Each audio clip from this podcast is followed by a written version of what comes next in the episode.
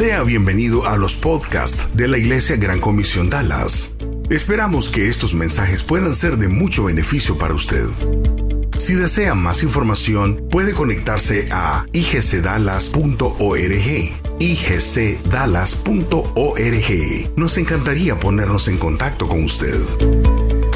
A continuación, le presentamos una conferencia más de la Iglesia Gran Comisión Dallas. Mensajes prácticos para su vida. Una iglesia diferente.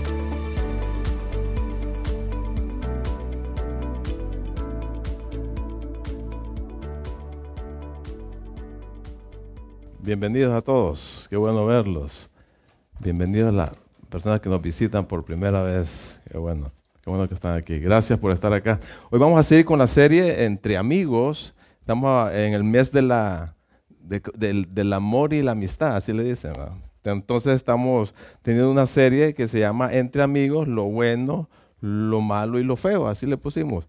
Así que hoy vamos a estar hablando de cosas buenas, de cómo ustedes y yo podemos construir eh, o, cultivar una verdadera amistad. Eso es lo que vamos a estar hablando hoy. Así que eh, eh, orémosle al Señor para que, para que nos enseñe esta tarde. Me acompañan, por favor. Señor, gracias. Gracias por el tiempo que nos regalas esta tarde. Gracias por la lluvia. Gracias por todas las personas que están acá, Señor. Te pedimos que, que nos hables esta tarde, Dios, que hablas a nuestro corazón que puedas guiarnos a través de tu palabra y que pueda germinar ahí en, adentro y podamos llevarnos algo bueno de ti, Señor. Ayúdanos a, entender lo que tú dices en tu palabra de cómo cultivar buenas amistades. En el nombre de Cristo Jesús. Amén.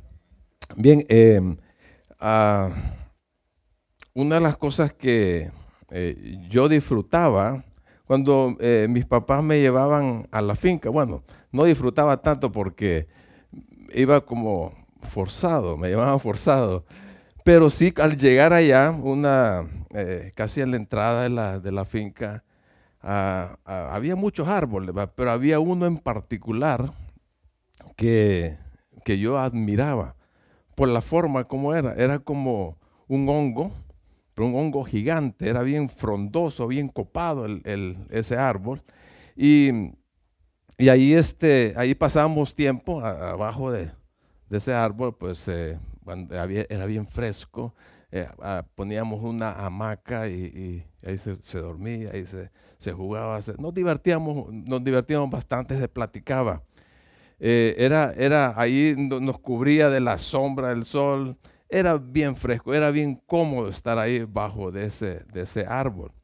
Y cuando me puse a pensar en ese, en ese árbol, eh, me digo, bueno, la amistad, la amistad es como ese, ese árbol frondoso, ese árbol copado que te da, que te da cobijo.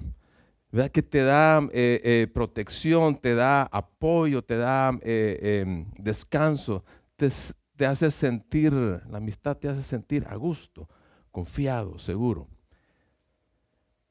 Todos, todos aquí, todos aquí, si no me equivoco, tenemos necesidades, ¿cierto?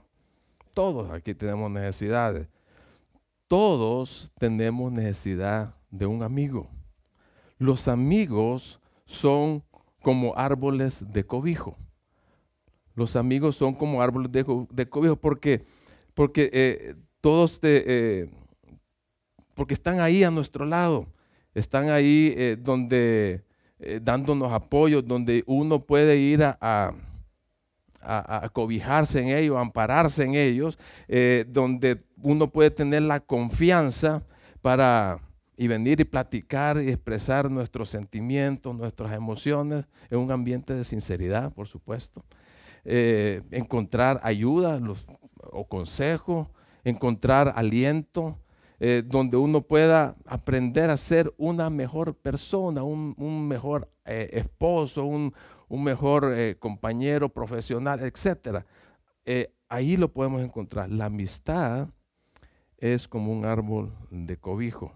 Los amigos son esenciales porque fuimos, ustedes y yo fuimos diseñados por parte, por parte de Dios para estar en comunión con la necesidad de tener amigos. No es bueno, dijo el Señor, estar solo. No es bueno estar solo. Es feo estar solo. ¿Verdad que sí? Es bien feo estar solo. No tener con quién relacionarse. Y no tener con quién relacionarse tiene sus consecuencias en nuestras vidas. De una forma u otra te vas a sentir vacío, te vas a sentir amargado, te vas a sentir muchas veces deprimido. No es bueno estar solo. Estar solo es estar en problemas. Los amigos son esenciales porque es ahí donde, eh, es ahí donde está cuando, cuando uno lo necesita.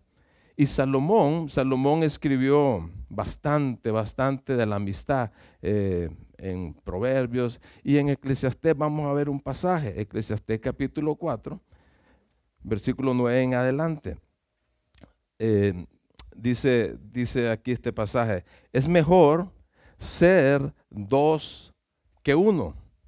Es mejor ser dos que uno, porque ambos pueden ayudarse mutuamente a lograr el éxito. Si uno cae, el otro puede darle la mano y ayudarle, pero el que cae y está solo, ese sí que está en problemas. Dice. Todo mundo dice que si alguien cae, todo mundo todos aquí hemos caído de una forma u otra. Todo el mundo hemos caído, todos fallamos, todos pecamos, todos tenemos problemas, problemas de todo tipo, ¿verdad? matrimoniales, laborales, relacionales, etc. Todos caemos. Ahora, ¿quién te puede ayudar? ¿Quién es el que te puede ayudar a levantarte? El amigo el amigo, si es que lo tienes, si es que lo tienes, ¿va? si no lo tienes, dice el pasaje que estás, que estás en problemas, que estás en problemas. Y, y sigue hablando el pasaje ahí, del mismo modo, si dos personas se recuestan juntas, pueden brindarse calor mutuamente, pero ¿cómo hace uno solo para entrar el calor? Los amigos se calientan emocionalmente, están juntos y pueden ayudarse mutuamente. Y dice, alguien que esté solo puede ser atacado y vencido, pero si son dos, se ponen de espalda con espalda y vence. Mejor todavía si son tres, porque una cuerda triple no se corta fácilmente, ¿verdad? Y aquí dice luchar. Todos tenemos luchas. Todos tenemos luchas. Yo no sé con quién, con qué estás luchando hoy ahorita, pero yo tengo mis luchas tú las debes de tener. Pero las luchas, cuando tú las peleas solo, es bien difícil. De repente vas a quedar tendido, vas va, a quedar vencido. Pero cuando tienes un amigo y te ayuda y te defiende, te protege, se, eh, resiste, te puedes, puedes salir adelante. Puedes salir adelante. Hay apoyo mutuo en, en todo momento. Así que si tenemos un amigo, las circunstancias que estamos pasando eh, cambian. Eh, porque imagínense cargar algo pesado uno solo, es bien difícil. Pero cuando tienes a uno, dos, tres, cuatro amigos, esa carga es liviana, es liviana. Todos necesitamos a alguien, los amigos son esenciales, son como árboles frondosos que dan cobijo. Pero el problema, pero hay problema eh, hoy en día, las, la mayoría de las personas tienen un déficit eh, eh, de amistad. No hay verdaderas amistades. Muchos no saben cómo forjarlas ni cómo brindarlas a otros. Hay una superficialidad en, las, en las relaciones hoy en día. solo nos dice, hey, ¿cómo estás? ¿Qué tal? ¿Cómo te va? ¿Qué tal el partido? ¿Te viste el partido? Y, la comedita de hoy en día es, ¿viste a J-Lo con Shakira? Esa es la comedita del día. Y, ahí algo superficial va. Es feo, es feo estar rodeado de personas, de conocidos, que tú tienes a tu alrededor y sentirse o sufrir de soledad, sentirse vacío. No tener con quién hablar, no tener con quién expresar tus, eh, tus inquietudes, tus rollos. Es feo no, tener con quién platicar, de con quién pasar un buen tiempo, no tener a alguien que, que, pueda escucharte, que sea paciente, que alguien que te sostenga en los momentos difíciles. Estar rodeado de personas y no tener a alguien, eso es, eso es terrible, eso es terrible. Tenemos que mostrarnos amigos, hay que mostrarse amigos en todo momento y en todo tiempo. Así que el antídoto para la soledad es tener una verdadera amistad. Te pregunto, ¿tienes amigos con el tú puedes, puedes contar con ellos? Que te escuchen. ¿Tienes amigos que te están cuidando?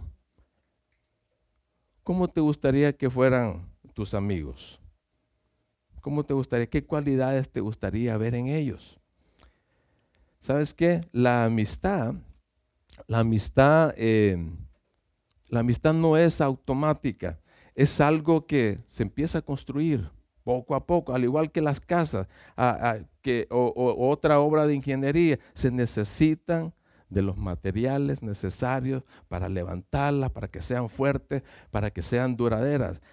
Las amistades no es, no es encontrar un amigo de la noche a la mañana, se tienen que cultivar. Es como las plantas que hay que, hay que, eh, hay que regarlas, hay que abonarlas, hay que echarle fertilizante, hay que quitarle la, la mala hierba. De repente hay que apodarlas para que den fruto.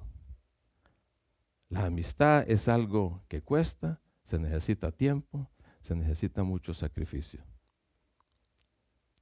Y para tener una verdadera amistad, hay que tener ciertas cualidades. Y esas cualidades tienes que mostrarlas en primer lugar tú mismo. Hay un pasaje eh, que mencionó Jesucristo ya al final del Sermón del Monte y está en el capítulo 7 de Mateo, versículo 12. Dice lo siguiente, traten a los demás como les gustaría que los trataran a ustedes. Bien profundo el pasaje y bien sencillo. Dice, traten a los demás como les gustaría que lo trataran a ustedes. ¿Cómo te gustaría que te trataran? A mí me gustaría que me trataran con respeto. ¿De qué es lo que tengo que hacer? ¿Qué es lo que dice el pasaje? Yo tengo que empezar a respetar. A mí me gustaría que me, que me, que me traten con amabilidad. Yo tengo que tratar a las demás con amabilidad. Es un pasaje bien, bien eh, eh, ah, que todo el mundo lo sabe, y es más, algunos eh, escritores judíos y, gentiles en aquellos tiempos se basaron para sacar algunas citas, entre ellos está en, el Talmud, se, se, menciona en forma negativa ese pasaje, dice, lo que tú odias, no se lo hagas a los demás. Confucio, que aquí lo dijo bien claro, el gran maestro chino, no anduvo eh, confundiendo a nadie. Dice, no hagas a otro lo que no desea que te hagan a ti. El punto de partida para una verdadera amistad eres tú. Eres tú. ¿Cuál es la mejor manera para encontrar verdaderos amigos? ¿Cuál es la mejor manera para encontrar verdaderos amigos? Comienza a ser un verdadero amigo para los demás. La verdadera amistad empieza contigo. La verdadera amistad empieza contigo. ¿Cómo te gustaría que fueran las cualidades de tu amigo? ¿Verdad que no te gustaría alguien que anduviera revelando todo lo que le has dicho? A los demás. ¿Verdad que no te gustaría tener a alguien así? ¿Te gustaría tener a alguien que te mienta cada rato? ¿Te gustaría a alguien que fuera traicionero, desleal contigo? A nadie le gustaría eso. ¿Qué te gustaría de una cualidad de alguien? ¿Verdad que te gustaría que sea honesto? ¿Te gustaría que sea transparente? ¿Confiado? Así serían las cualidades. Esas son cualidades que de amigos que, que estarían a nuestro alrededor o que estén a nuestro alrededor.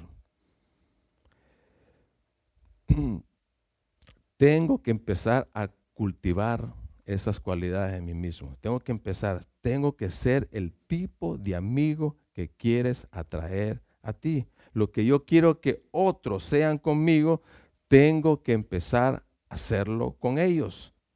Para tener grandes amigos, para tener buenos amigos, yo tengo que ser un buen amigo.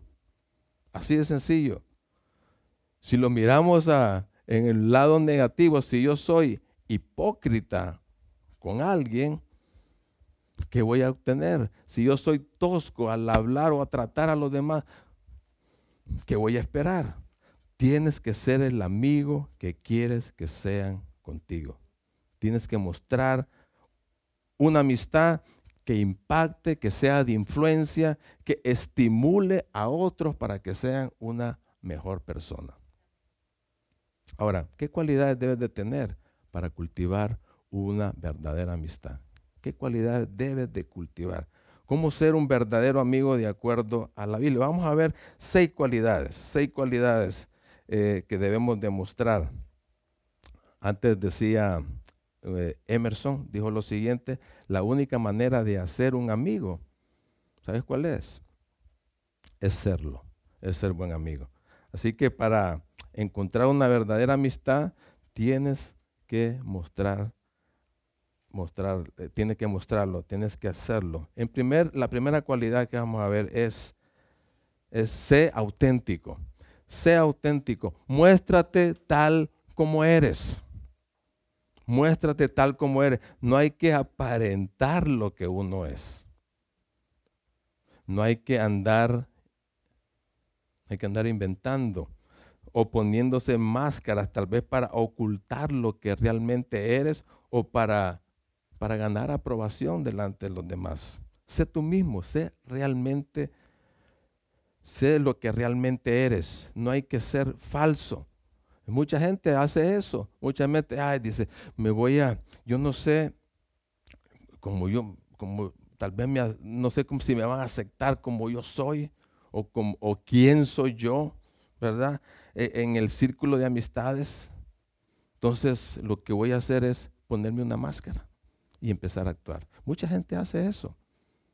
Mucha gente, por, depende la, la gente que tiene enfrente y depende de lo que está hablando, así empiezan a hablar. Es bien falso lo que, lo que el ambiente que se, que se vive. El, viernes, el viernes pasado eh, me llamó mi hija y me dice, me pidió permiso para ir a visitar a una, a una amiga en, la, en otra universidad.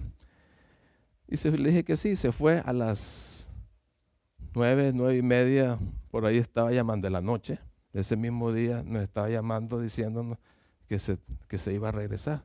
Entonces le dije, ¿por qué? ¿Por qué? Pues ya, es muy de noche para que andes manejando. Eh, no, dice que eh, estuve con mi amiga, pero vinieron otras, otras muchachas y, este, y no me sentí en ambiente porque son, ¿cómo se dice? Falsa, eh, pues son fake. me siento fake y a mí no me gusta estar así en ese ambiente, así que me tengo que ir. Y se fue. Es bien difícil estar en un ambiente falso. No se crean amistades así. Dice un pasaje en 2 Corintios 4, 2 el apóstol Pablo hablándole a, la iglesia de Corintios, diciéndole, hey, mira, yo, nosotros llevamos el mensaje del amor de Dios a ustedes con toda sinceridad, con toda autenticidad. Eso es lo que está diciendo. Hemos renunciado a hacer aquellas cosas vergonzosas que deben mantenerse en secreto. No usamos ninguna clase de trucos ni alteramos el mensaje de Dios. Por el contrario, enseñamos la verdad abiertamente y así a los ojos de Dios, dice, escuchen esa frase, nos mostramos a todos tal como somos. Ese es ser auténtico. Ser auténtico es mostrarte tal y como eres. Y cuando lo muestras, cuando muestras cómo eres, estás amando a las otras personas. Si andas ocultando, si eres fake, o sea, no te estás amando a ti mismo, ni mucho menos vas a poder amar a otras personas. Cada uno debe de amar a su prójimo como se ama a sí mismo. Es el segundo mandamiento que nos dio el Señor. Ahora, ¿quién eres tú? ¿Cómo eres tú? Tú y yo somos personas que fallamos, ¿cierto? Cometemos errores, somos vulnerables. Nadie, nadie aquí es perfecto, nadie en el mundo es perfecto, nadie. Tenemos que reconocer eso, tenemos que admitir eso, lo que yo soy, lo que hago y lo que no puedo hacer. Tenemos que admitir eso. Pero también tenemos que reconocer que somos personas que tienen valor. Tú tienes valor. Debes creer que vales. Y no por lo que tienes y ni por lo que sabes, sino porque tú y yo somos un diseño de Dios. Tú eres único, tú eres la obra maestra de Dios. Tú eres creado a imagen y semejanza de Dios. O sea, no hay por qué estar inventando otra identidad. ¿Me entiendes? No hay por qué estar haciendo, haciendo fake, hacer, ser falso.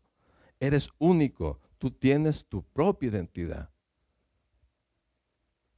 Si te pones máscara, es bien difícil que tengas verdaderas amistades.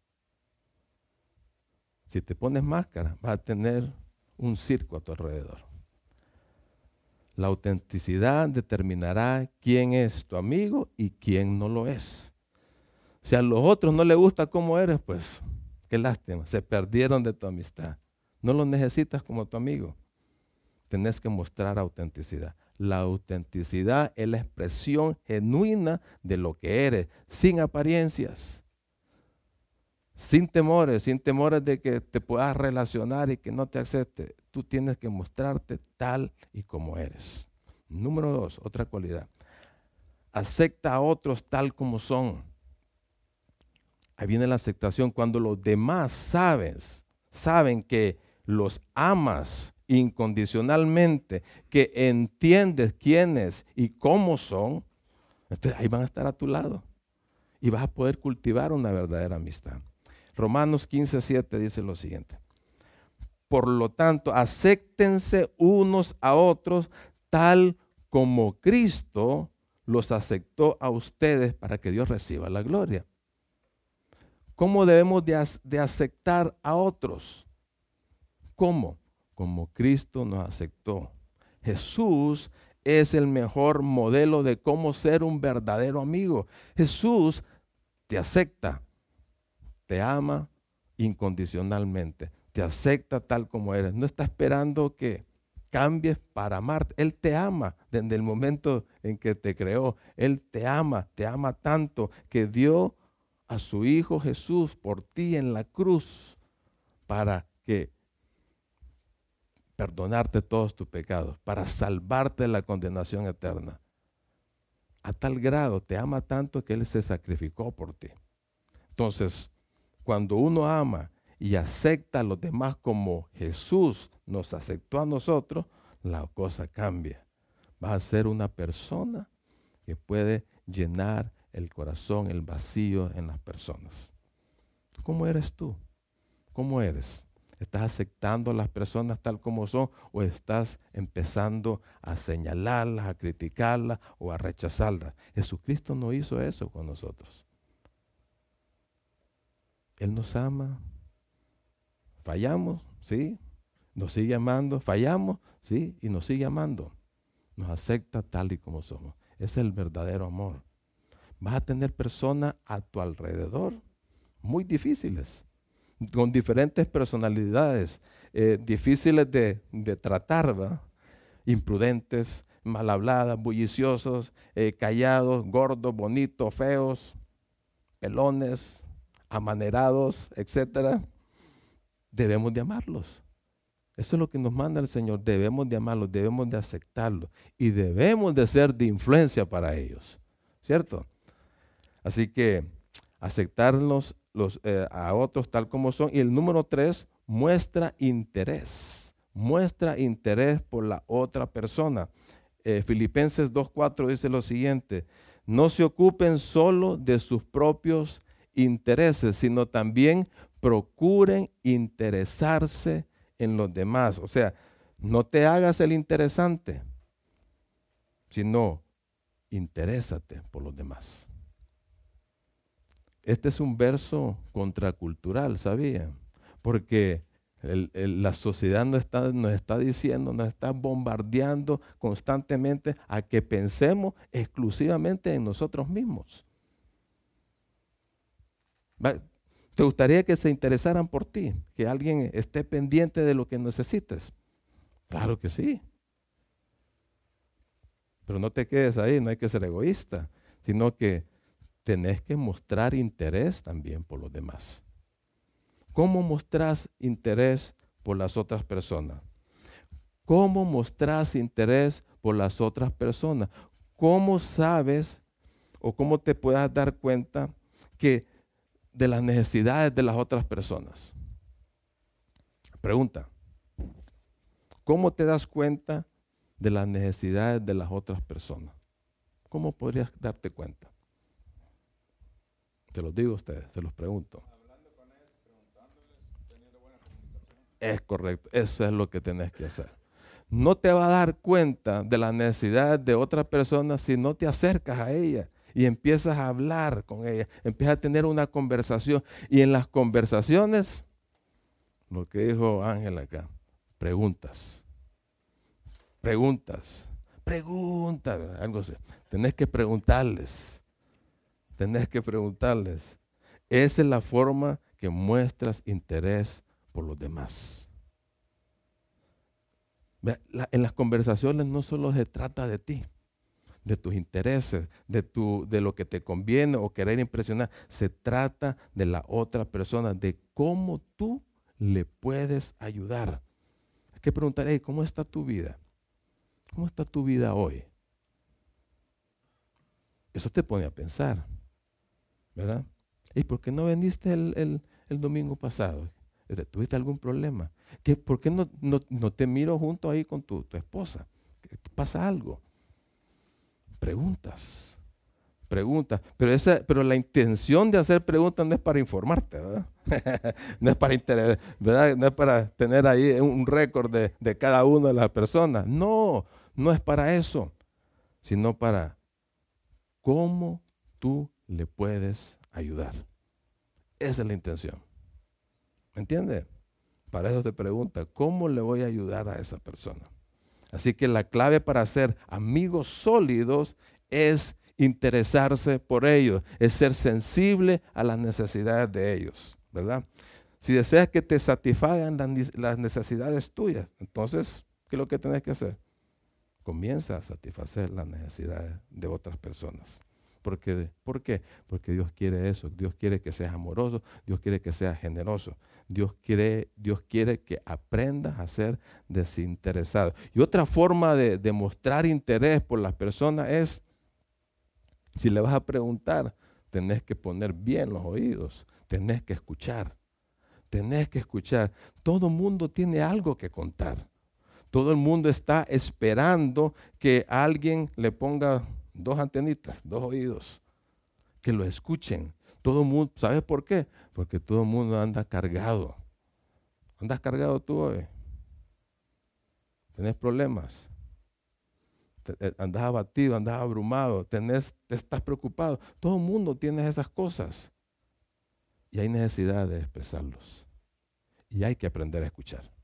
Hay que aprender a escuchar. Dice Santiago 1.19. Mis queridos hermanos, Pongan atención a esto que les voy a decir. Todos deben estar siempre dispuestos a escuchar a los demás.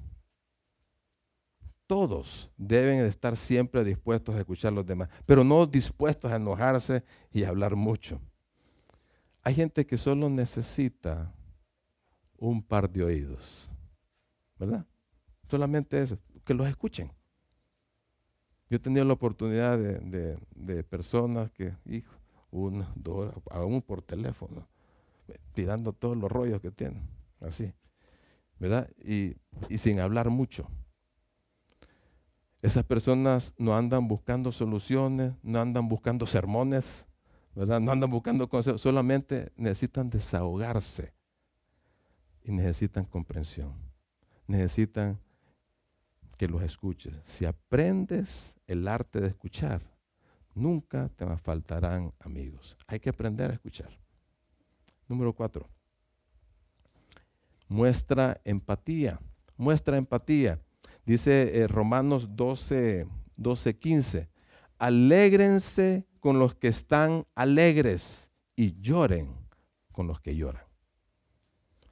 Una persona empática es alguien que se identifica con la otra persona en sus problemas, en sus emociones. Es, es como ponerse en los zapatos de la otra persona y saber de lo que, y, sentir, identificarse con lo que le está pasando, ya sea dolor o ya sea gozo.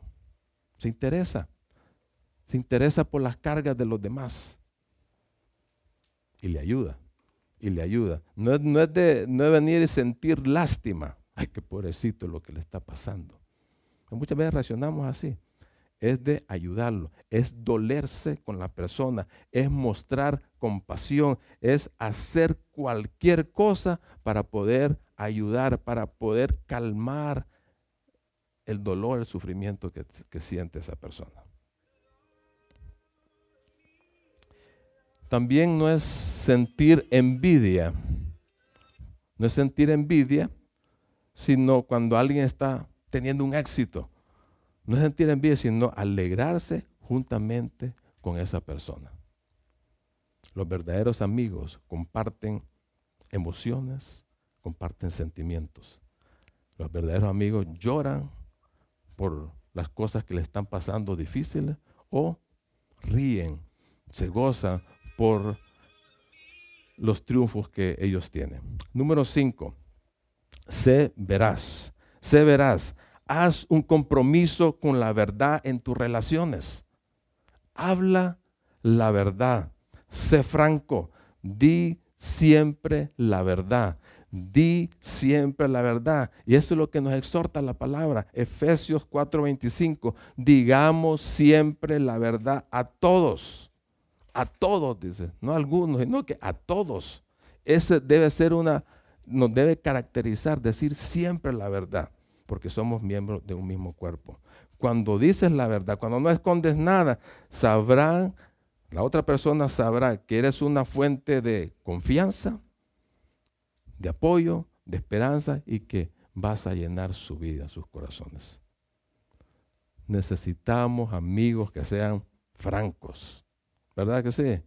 que sean francos, que nos digan la verdad, que cumplan sus promesas, que cuando se equivoca puedan reconocerlo. Es decir, bro, metirlas de andar contigo, perdóname. O sea, que digan la verdad. Necesitamos amigos que sean honestos, que cuando, que cuando le pregunten algo, oíme, ¿qué te pasa?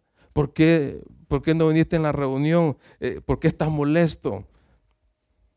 ¿Cuál, es tu necesidad? Necesito orar por ti. O sea, decime cuál es tu necesidad. Y que te respondan con la verdad. Que no anden inventando cosas. Que dejen a un lado la falsedad. Cuando se respeta la verdad en una relación, en una comunidad, así como estamos acá, estas crecen, son sanadas, son fortalecidas, va a haber cambios en la vida de cada quien. Una verdadera amistad tiene que estar fundamentada en la verdad. Eso es clave, es clave ser transparente, ser franco, es clave. Y muchas veces la verdad duele. ¿Verdad que hay un dicho así?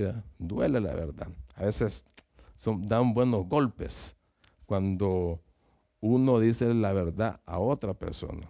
Pero el resultado es, es para bien, se afirma la amistad.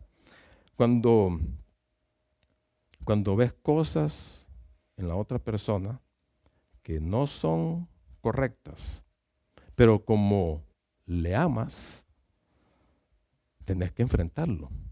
Tenés que enfrentarlo. Eso es lo que hace un amigo. ¿Te gustaría que hicieran eso contigo? Que alguien te mire, te mire que estás actuando incorrectamente o que estás diciendo cosas que no son, y venga y te diga, mira, mi amigo, eso lo que estás haciendo no es correcto, no está bien. ¿Te gustaría que hicieran eso contigo? Claro que sí, a mí me gustaría. Ahora, ¿cómo confrontamos a un amigo? Proverbios 16.2 dice, con misericordia y verdad se corrige el pecado. Y con el temor de Jehová los hombres se apartan del mal. Dos ingredientes para hablar con los amigos de cualquier tema, aún de los difíciles. Número uno, con verdad, dice. Decirle a la persona, tenés que decir lo que tenés que decirle porque tenés que hablar con la verdad. Y con misericordia, hacerlo con gracia. Hacerlo con dulzura, ¿verdad? No ser grosero, no ser tosco. Tenés que hacer dos formas, verdad y misericordia. Proverbios 27, 5 y 6 dice lo siguiente, una reprensión franca es mejor que amar en secreto. Las heridas de un amigo sincero son mejores que muchos besos de un enemigo. Miren, todos tenemos cositas aquí en, nuestras vidas. Y para cambiar esos, esas cositas, esos malos hábitos en nuestras vidas, necesitas personas que te digan la verdad, que te, que te ayuden. Es necesario tener amigos cercanos de confianza que te ayuden en tu vida. Es necesario. Si no lo tienes, hay que buscarlos. Tenés que buscarlos, pero es necesario. Pero a veces la verdad, como dijimos, hiere. Pero esas heridas nunca dejan cicatrices. Un buen amigo te va a decir con amor, te va a corregir lo que estás haciendo mal. Un buen amigo. Ahora, te pregunto, ¿tienes amigos que, que están pendientes de tu vida y que te están diciendo la verdad? ¿Los tienes? ¿Le les das permiso a esos amigos para que te puedan corregir? Para que te digan, hey, no trates así a, tu cónyuge. O, mira, hay que pensar antes de hablar, ¿va? no hay que ser, hay que ser explosivo, hay que ser prudente. ¿Tenés amigos que te digan eso? Hay que rodearse de amigos así. Yo los tengo, yo los tengo. Uh, y, es, y es de beneficio para tu vida que te estén corrigiendo. Es necesario que nos estén corrigiendo, tener a alguien. Porque a veces uno tiene cosas escondidas que ni se da cuenta que ahí están. Hay que tener buenos amigos que te digan la verdad. Hablar la verdad es clave, ¿verdad? Para construir verdaderas amistades. Y por último, sé una fuente de aliento y apoyo en tiempos difíciles. Dice, dice una frase que en los tiempos de adversidad es cuando conoces quiénes son tus amigos. Eh, ¿Han escuchado eso? Y es cierto. Los otros días estaba hablando, el fin de semana pasado, fui a visitar a unas eh, compañeras de, colegio que aquí viven. Y una de ellas me estaba contando eh, que se le había muerto un familiar. Y y al final de toda la, historia me dijo, yo tengo muchas amigas, muchas, pero ahí me, doy, me di cuenta, me di cuenta de quiénes eran en verdad mis amigas. Estoy decepcionada porque tengo muchas, tenía muchas amigas y solo unas poquitas estaban ahí presentes cuando le sucedió lo que le sucedió. Hay momentos en la vida que te abaten, que te botan, que duelen que, estás sufriendo y el verdadero amigo es el que está a tu lado. Nunca te vas a dar solo. Nunca te vas a dar solo. Ahí te das cuenta quiénes son los que se van y quiénes son los que quedan en los tiempos difíciles. Proverbios 17, 17 es lo siguiente. El amigo ama en todo momento. En tiempos de angustia es como un hermano. Y cuando dice aquí es como un hermano, no necesariamente es un miembro familiar, ¿va?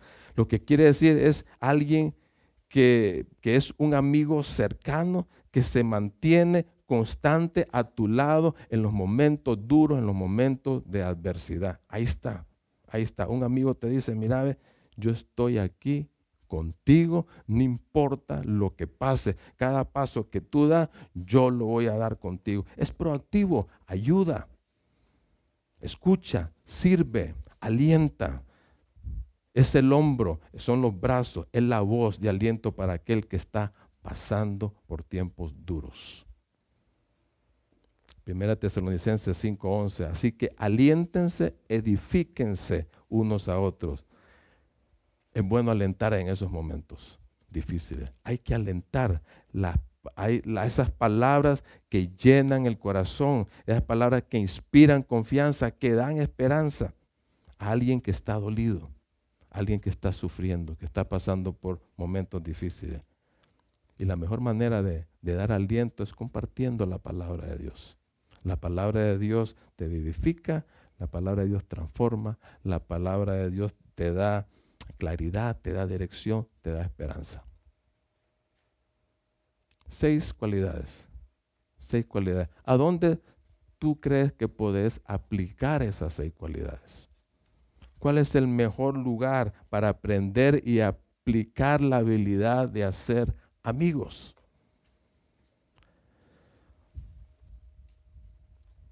¿Cuál va a ser ese lugar de cobijo donde poder aprender estas habilidades? ¿Dónde creen ustedes? En la iglesia, en los grupos de crecimiento, tu casa, los grupos de oración, el discipulado. Por eso es necesario estar en un grupo de crecimiento, porque ahí donde aprendes a tener verdaderos amigos. Necesitas amigos. Y, en estos momentos tenemos una nueva modalidad en los grupos de crecimiento. Si tú no estás participando, te invitamos que lo hagas. Estamos teniendo grupos pequeños donde alguien invita a alguien y se hace amigo. Hay que practicar estas cualidades. Y ahí en los grupos de, de, el grupo de crecimiento en sí también, busca amigos busca, muéstrate amigo de alguien. Acéptalos tal como son. Muéstrate tal como tú eres. Muestra empatía. Sé veraz. Sé fuente de apoyo. Hay que mostrar esas cualidades en, los grupos de crecimiento. hay grupos de oración también, las mujeres. Y, están en grupitos, en grupitos como de discipulado, entiendo yo hey, hay que hacerse amigos ahí. La comunidad, la iglesia necesita de verdaderos amigos. No hay que, no hay que estar, no hay que tener esa relación así por encimita, superficial. Hay que ir más a fondo. Hay que irse más a fondo. El Señor nos ayude. Vamos a orar, hermanos. Vamos a Señor, te damos gracias, Padre, por, por, estas, eh, por estas palabras, Señor de verdad que nos anima, nos anima a tener buenas amistades. Ayúdanos, Señor, a mostrarnos tal como tú dices, Señor, tal como tú te muestras hacia nosotros.